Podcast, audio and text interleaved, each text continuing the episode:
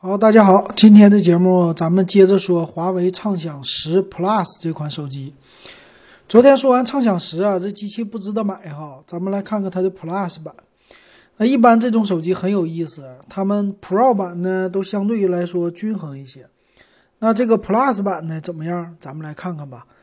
那首先呢，它最大的不同啊，它前置的摄像头竟然是一个弹出式的了，和那个打孔屏啊。那肯定是不一样的啊！整体来说，屏幕是一个全尺寸的了啊，挺好。但是呢，它也没有脱离了这种便宜机型的呃这个特色，就是背面的没什么特点。背面算是有一个曲面的机身，但是正面啊，就是背面的正中间用的还是指纹识别。呃，然后呢，有一个三摄像头放在机身的左侧。那整个的机身的。呃，颜色呢也没什么太亮的颜色啊，有一个天空之镜算是极光色，呃，但是有一个翡冷翠啊，这个是比较流行的绿色的哈，啊，算是一个绿色的机器。那咱们来看一下别的方面哈，别的方面主要是跟荣耀十有什么太大的区别没有？那颜色方面咱们说了没什么区别哈，那最大的区别呢，首先正面的这块屏幕不一样了。哎，这是打广告。如果喜欢我的节目，可以加我的微信 w e b 幺五三。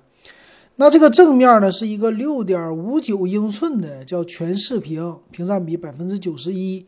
那咱们看看它的分辨率到底是多少？一会儿哈，我估计呢不可能用七二零 P 的屏了。如果用个七二零 P，那就得大跌眼镜了。前置呢，悬浮式的镜头啊，是一个一千六百万像素的。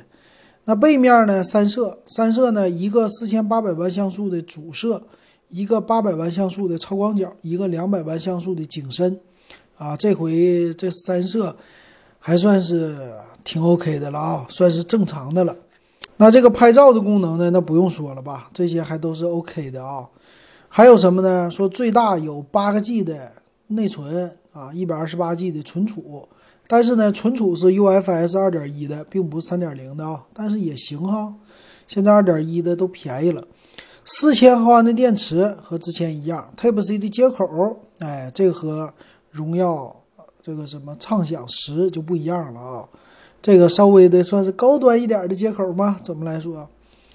那这个接口好了，是不是充电技术应该上去了？但他没有介绍，他介绍的呢是。叫全场景智慧天线啊，就是让你手握着的时候啊，可以智慧的来选择天线的信号啊，这个好一点。那咱们来看详细的参数，详细参数呢，首先处理器没有变化，还是麒麟七幺零 F 的处理器啊，这稍微有点弱。那屏幕呢，屏幕是确实好了一点啊，六点五九英寸，这个是一零八零 P 的二三四零乘一零八零的屏幕了。啊，这个和畅享十比就强一点了啊。那内存呢？最低的是四个 G 起啊，然后最高是八个 G 呗。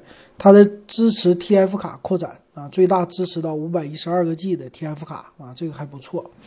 那后置呢？刚才咱们说过了，那整体的三个摄像头啊，算是管用一点了啊，这算是均衡一点了。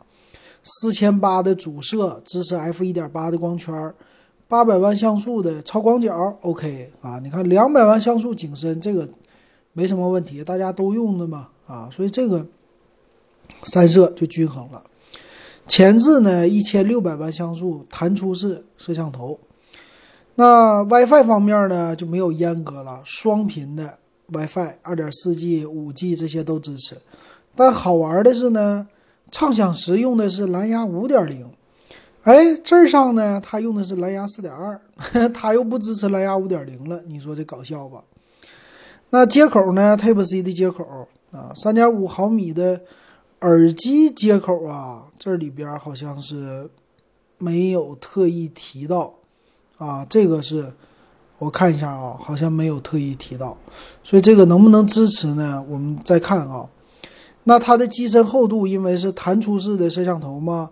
所以机身厚度达到了八点八毫米了，重量一百九十六点八克，也就一百九十七克了。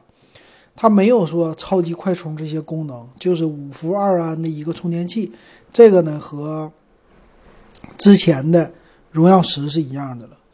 那看一下，它带呢是 Type C 的数据线，带一个呃保护套，但是呢，它没有 Type C 转三点五毫米耳机接口的，所以从这儿能证明它是带三点五毫米的耳机接口的啊，默认带的。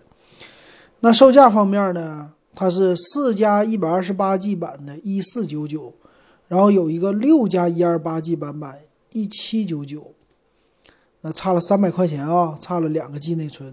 那再多两个 G 内存呢？八加一二八的二零九九，哎，这个就是一样的智商检测机啊。这三个版本里，如果你很多人不懂的话，我估计他可能会买八加一二八的，觉得两千块这颜值还行。但是这个手机啊，我觉得它也就是呃领先了荣耀十啊，不是不是领领先了畅享十半年，就说它这个整体的配置哈。呃，差不多是半年前的一些机型的配置，啊，到现在这些已经打破它了。还有呢，四个 G 的内存配一二八的存储，这个东西纯粹为了增高的售价，没啥意思。一四九九的价格呢，我也不觉得它很实惠啊，但是最起码比畅享十强了哈。畅享十那个屏幕太垃圾，那这个呢，买了最起码你回去够用。